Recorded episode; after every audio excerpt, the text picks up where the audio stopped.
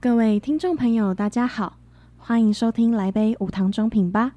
我是不加糖。嗨，我是 Coffee，一杯茶的时间，让我们跟你聊聊装品界的大小事情，了解不加糖的装品真相。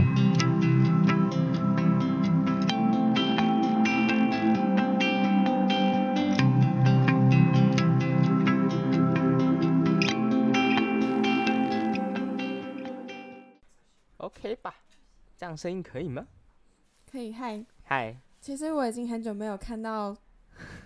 Coffee 了，我也很就久是没没看有啊很到，久 没有正眼看过他。真是抱歉，我我昨天才刚嗯做完一件大事，大事，他实验室的大事情昨，昨天睡了十二个小时， 真的哦，你这可能是三个月以来第一次睡那么久。 对，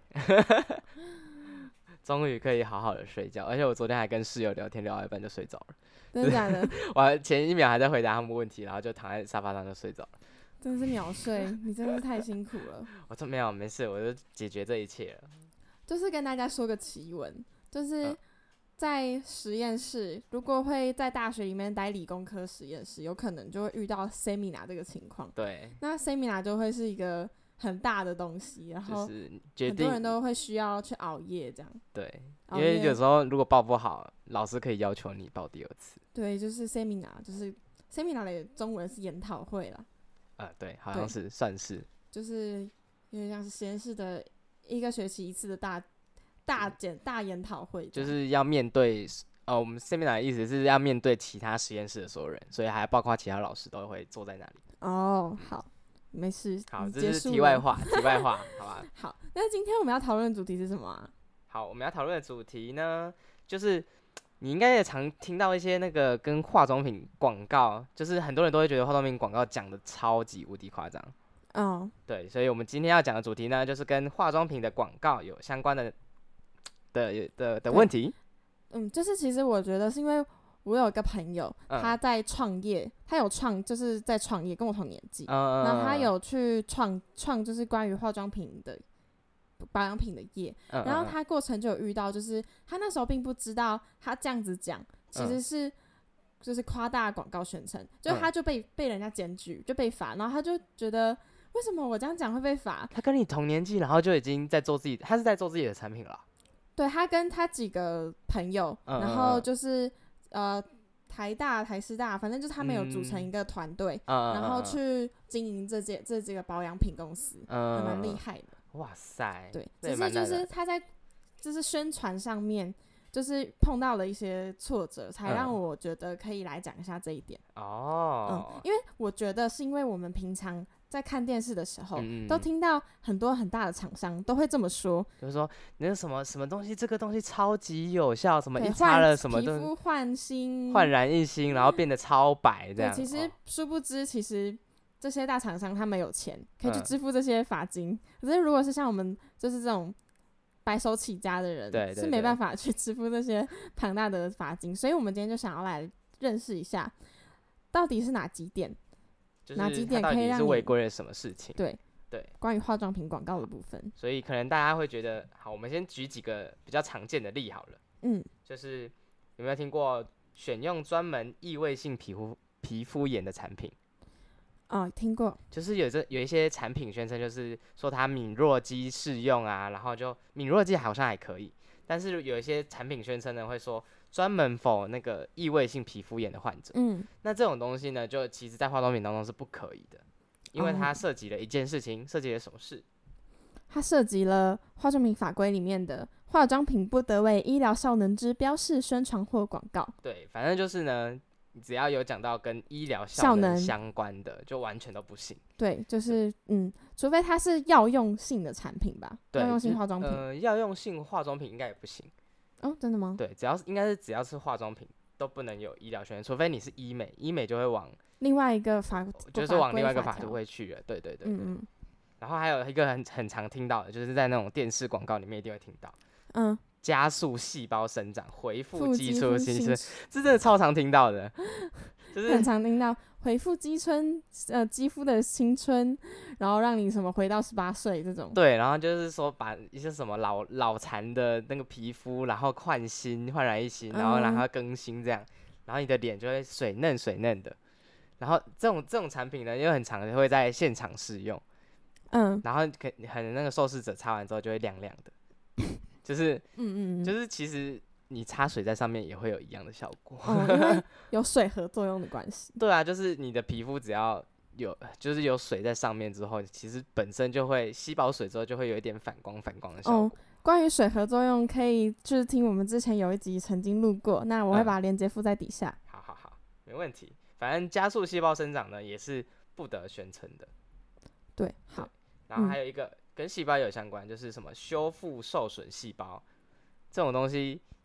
基本上都不可以。还有一个是以前在大家有听过，这可以讲吗？ 插件，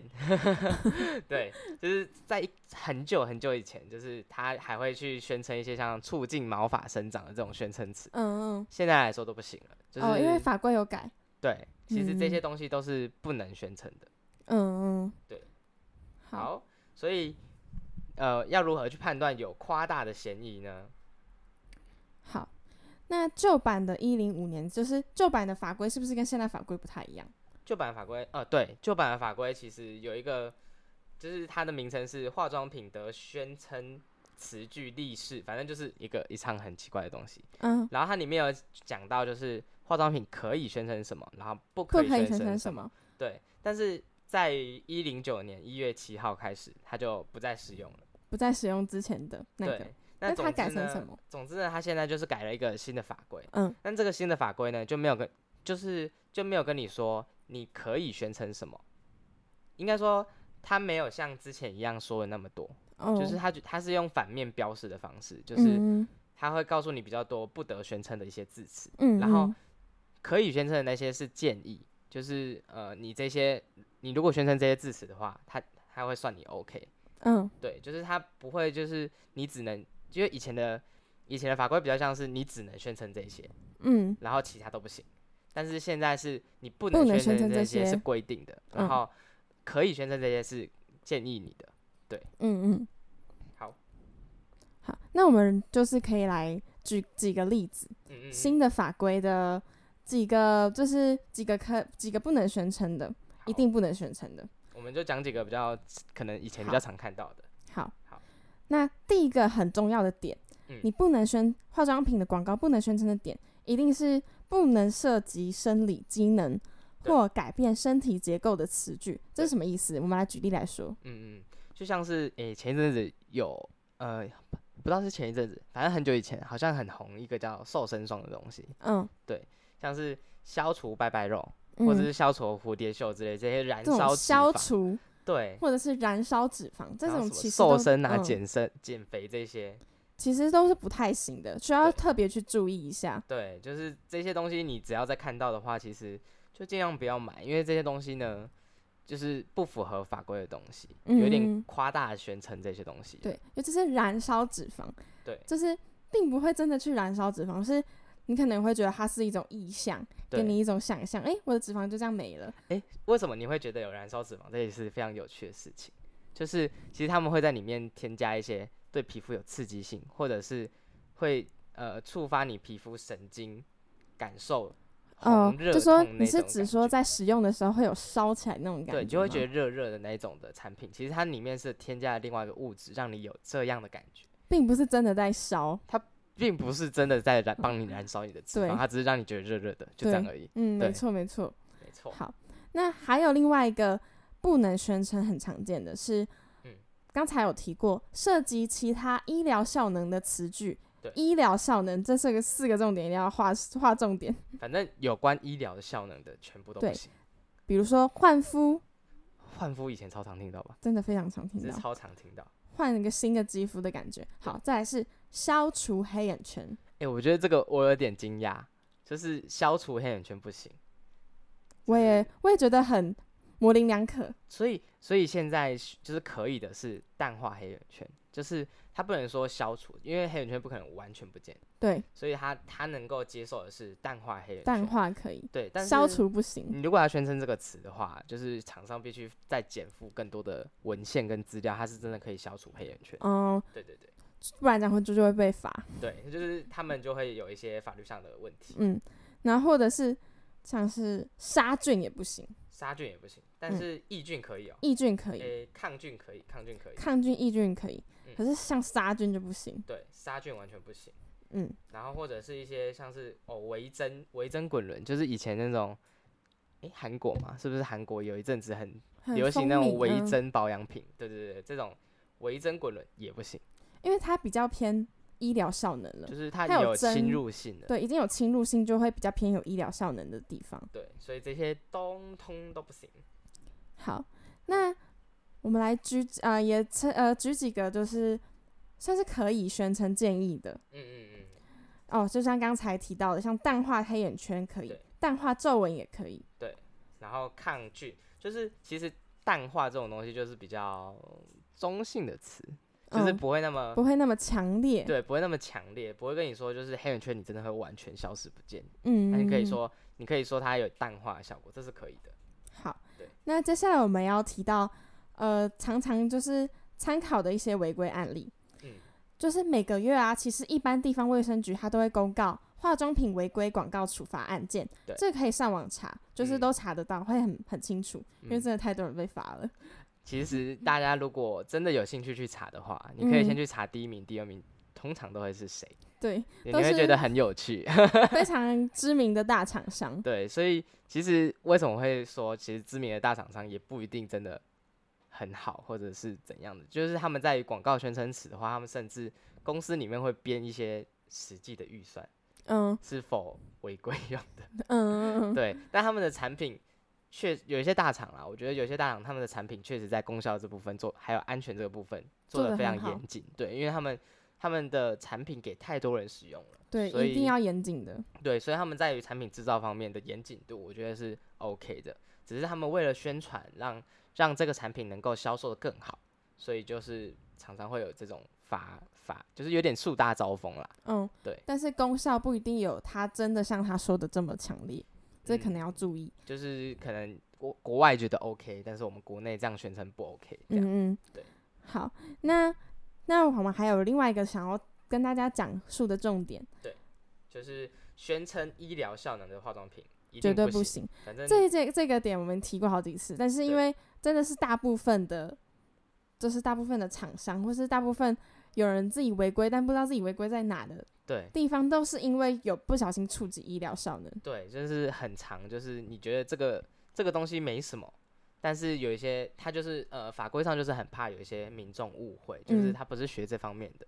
所以嗯，他就会觉得呃好像一定会瘦身啊，或者是一定会黑眼圈一定会不见啊，白标肉一定会不见啊这嗯种的，嗯，就是尤对他其哦，尤其对，尤其是最近因为又修法了，嗯然后一百一十年嘛，是吗？又新增了吹哨子条款。哦这种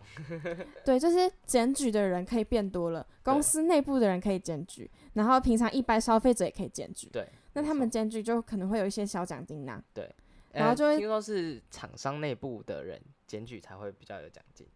外部的我不知道会不会。啊外部。我我有自己点还没忘有检记举了过，要不要试 试看？ 对我记得内部的人检举好像是大约五趴，对，就是会五趴的罚金会是属于你的，对，就是检举自家人的那种，所以就变成说检举的这个行为会变大。嗯嗯嗯，就是那鼓励大家去检举，嗯嗯，那如果你今天真的觉得啊，我抓到了，我到底要怎么检举？